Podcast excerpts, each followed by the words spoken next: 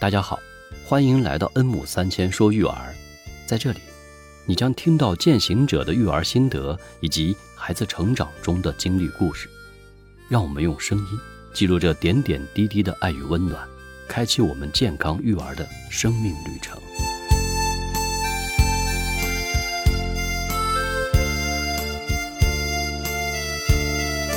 Hello，大家好，我是恩熙林。搭建良好关系，建立有效沟通，用两代人的视角解读育儿的时尚话题。这里是恩母三千说育儿，欢迎您的收听。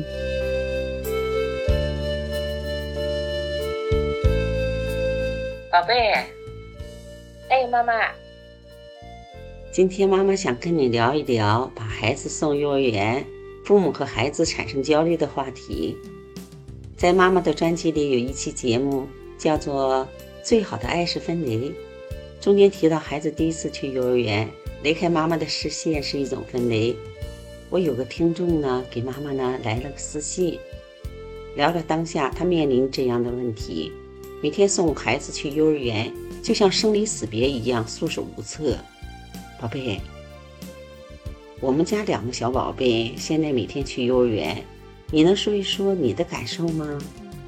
嗯，妈妈，我觉得当小宝宝离开父母的视线，第一次独自面对这个世界的时候，跟小朋友也好，和老师一起要互动，他要都要独自去面对一些问题，没有父母在身边，他会有一种不安全感，会有焦虑，是很正常的。但是我认为，首先要知道孩子焦虑的来源在哪。对，宝贝，我同意你的观点。只有我们能分清楚焦虑的来源，才能够对症下药，帮助父母克服焦虑。对，我觉得这个来源可以是内在的，也可以是外在的。我认为外在因素可以有很多，比如孩子去幼儿园的时候，和小朋友之间的关系相处的好不好，或者吃饭的时候挑食，呃，又担心老师会批评他，又比如不愿意睡午觉。会怕老师不高兴，自己一个人去上厕所，有点担心，有点害怕。我认为，如果是类似的问题，首先父母要跟老师有积极和有效的沟通，这个问题要和老师一起去解决。就比如说吧，和小朋友之间相处的问题，你记不记得我以前跟你说过，在妮娅大约一岁半、两岁的时候。大班里的有一个小男孩特别喜欢他，然后喜欢亲他的脸颊，你记得吗？我记得这个事情。我认为小朋友小的时候，他会有想要互相拥抱，或者是喜欢某一个小朋友，想要亲他一下。我觉得这件事情我是不反感的。但是，我当时的感觉是我看见那个小男孩，呃，走向米娅亲他一下，米娅其实很小，他的感觉就是他其实并不是。喜欢这个举动，但是他又没有表现的抗拒，好像那段时那个时候他是定住的，所以我在觉得，可能如果我的孩子是乐意接受这个行为，我是没有问题的。但是如果他是觉得这个小男孩他比他的年长，所以他更有话语权，因此他觉得他必须就是要接受他的这个亲脸颊的行为，那我是不接受的，因为不管你是。一岁、两岁，还是三岁，或者是还是九十九岁，我认为你都有同样的权利去拒绝你不喜欢的东西。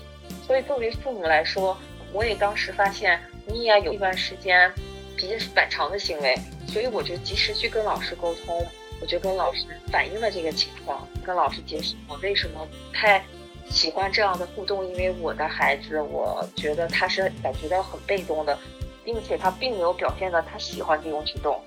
后来老师表示理解，之后呢，每次这个刚开始，这个老师也跟这个男孩的父母做了沟通。后来这件事和这个小男孩又做了沟通，再没有这个情况了。又或者是比如说吃饭挑食，我就是一个例子吧。你记得？我小的时候特别不喜欢吃五花肉，喜欢吃肥猪肉。对，其实到了好像是我二十多岁的时候，我才慢慢接受猪肉。然后那个时候我就印象是每天早上起来我要上幼儿园，我。其实是有一种恐惧的，我其实是有点害怕了。我每天早上都会想，呀，今天会不会中午又吃猪肉了？记得吗？是的，宝贝，我记得那件事情。那时候我记得好像是每周三你们幼儿园都会吃肉，你就特别不想去幼儿园。这件事情我到现在我都没忘记呢。对，那时候上幼儿园，呃幼儿园吃猪肉的时候，我每次都尽量把猪肉吞到肚子里，然后憋着气吞到肚子里。但是等第二天去幼儿园的时候，早上我又会想，今天会不会又吃猪肉？因为我不不把肉吃掉，老师就会生气。老师会不高兴，觉得是我是挑食的孩子。我当时去幼儿园，如果问我我对幼儿园有反抗的原因是什么，我会说首要一点就是会让老师会让我吃我不喜欢吃的东西。但是还有一个积极的例子，就是说，比如说米娅她上幼儿园，因为幼儿园呢和我们就是你都知道有一个手机软体，就是每天小朋友吃了什么，我们通过这个软体上面就会告诉你。小朋友吃了什么？今天做了什么活动？午休了多久？第一次我看见有吃鱼的时候，我晚上我就问米娅：“你今天吃了什么？”他就说：“幼儿园今天吃鱼了。”我说：“可是你不爱吃鱼，你最后是怎么解决的？”他说：“我跟老师说我不喜欢吃鱼，老师就给我吃了意大利面。”所以这件事情其实我比较幸运，我没有需要去跟老师积极的沟通，老师就已经把这件事情解决了。在这方面，我就确保了，OK，我没有这方面的顾虑，孩子不会因此有心理压力，或者是产生焦虑、反抗去幼儿园这个情况。还有一点，我觉得也很重要，像我们之前说的，小朋友的焦虑是正常现象，我们应该是正常面对，不要觉得这是不正常的，或者是忽视他，觉得这件事情自己就会得以解决。因为孩子在小的时候，他有的一些心理的反应。他是不知道自己是怎么解决的，所以父母应该给予及时的关注、理解和爱，去帮助孩子克服心理焦虑。与此同时呢，我也认为家长应该让孩子感觉到父母对老师的信任。就好比有时候我们说啊，小朋友他小的时候认生，他认生的时候，他看到一个陌生人，他会恐惧、会害怕，因为他不知道这个人会对自己有什么样的影响。会不会友善的对待自己？他首先会观察父母和这个陌生人的互动。如果父母和这个陌生人的互动是很积极的，感觉好像对方就是相处的很好的话，那孩子也很快接受这个陌生人。如果孩子能感觉到父母对于这个陌生人的不确定性，那么孩子就会更想跟这个人闹而远之了。所以，同样的道理。如果我们能让孩子感觉到啊，爸爸妈妈把你送到这个幼儿园，因为我信任这个老师，老师会代替妈妈和爸爸好好的照顾你，我信任他，他有这种能力，他也有这种爱心，那么孩子就会感觉到更放心，因为孩子很多时候他是相信或者是依赖父母的判断力的，所以我觉得这方面也很重要。宝贝，你说的太对了，父母与老师之间的互动呢？会让孩子感知到的，对不对？对对对，确实。当然，有的时候他也不是外在因素，可能小朋友在幼儿园相处的很好，有自己的好朋友，吃饭也不挑食，午觉也按时午休，孩子还是会有类似的问题。那我觉得这就是一定的内在因素，就是说孩子不喜欢跟父母分开，他自己所以才会去抗拒去幼儿园。那这样的时候呢，其实我觉得这就更正常了，更常态化了。是这样，宝贝，你觉得有什么样方法呢？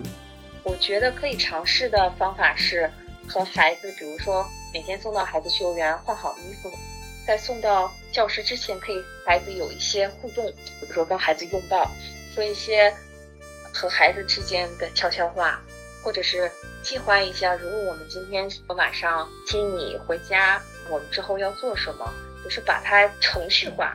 其实呢，这也是帮助孩子在心理上做去幼儿园的准备，要进教室和小朋友度过新的一天了。是这样，宝贝，你说的太有道理。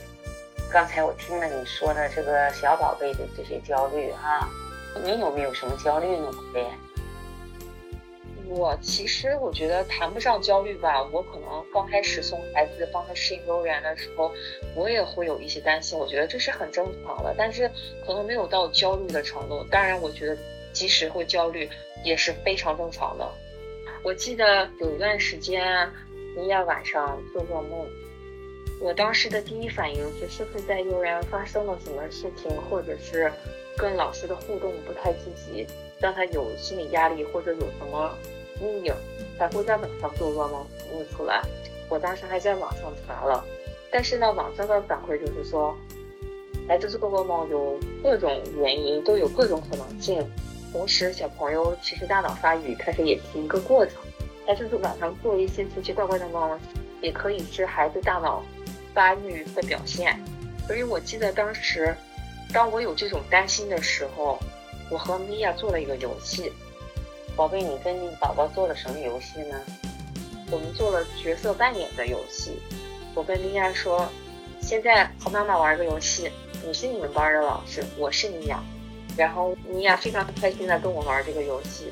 在这个游戏里边呢，我们模拟了一些情境，比如说我们吃饭的时候，我不好好吃饭，老师说大家要安静下来的时候，我不安静，或者是不耐烦，或者是无理取闹。我要想看看米娅她的表现是什么。所以，当米娅扮演老师的时候，其实她在扮演的是她自己的老师。孩子的模仿能力是非常强的，所以。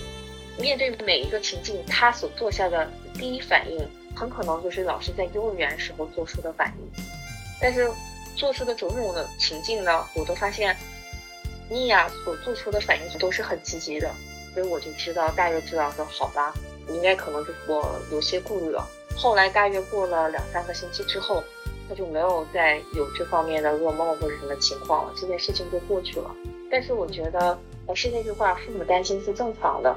可以通过一些游戏或者是小妙招，来帮助父母去消除这种顾虑或者是担心。同时呢，我也觉得，不管你是担心也好，焦虑也好，我们应该尽量的在孩子面前不要把它表现出来。因为当父母焦虑的时候，孩子是非常聪明的，他是能感受到的。你焦虑，他也会跟着焦虑。所以送孩子去幼儿园这个过程，我们表现的越轻松越好，就好像妈妈早上要去上班，然后要吃中午饭，晚上要去买菜，这都是一天中会做的事情，这只是一天的一部分而已，没有必要把它表现的好像过度的去放大。所以有的时候，我到幼儿园，我会看一些小朋友在哭，因为他们不想去幼儿园，这个很正常嘛，他们的父母可能就会。比较不舍得，比较心疼孩子，所以他们就想要站在那儿，可能觉得给孩子一种鼓励或者是支持，他们就停在那儿看着孩子，一直到孩子不哭为止，他们可能才会放心的走。我觉得这可能并不会帮助到孩子，反而让孩子觉得啊，这件事情上幼儿园这件事情是件很大的事情，好像是一个很严肃的事情，或者是一个必须需要表现的很情绪化的事情。我一般就是把孩子上送到幼儿园，有的时候可能他们也不太会想要幼儿园，想要跟爸爸妈妈在家待一天，或者有的时候也会掉眼泪。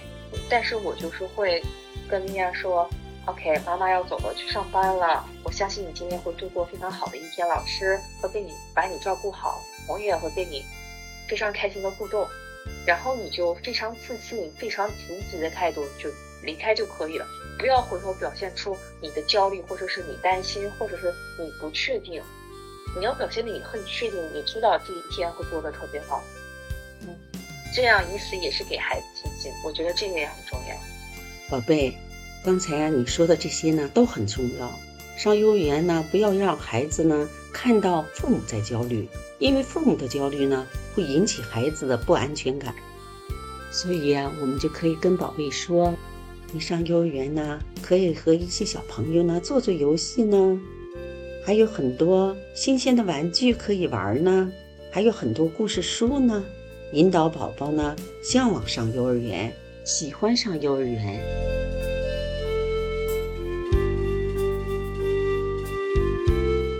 天我与女儿聊了关于焦虑的问题，分析内在因素和外在因素，同时给出了方法。与妙招，相信上幼儿园，宝宝和家长都会从不适应到适应，最后能解决这种焦虑。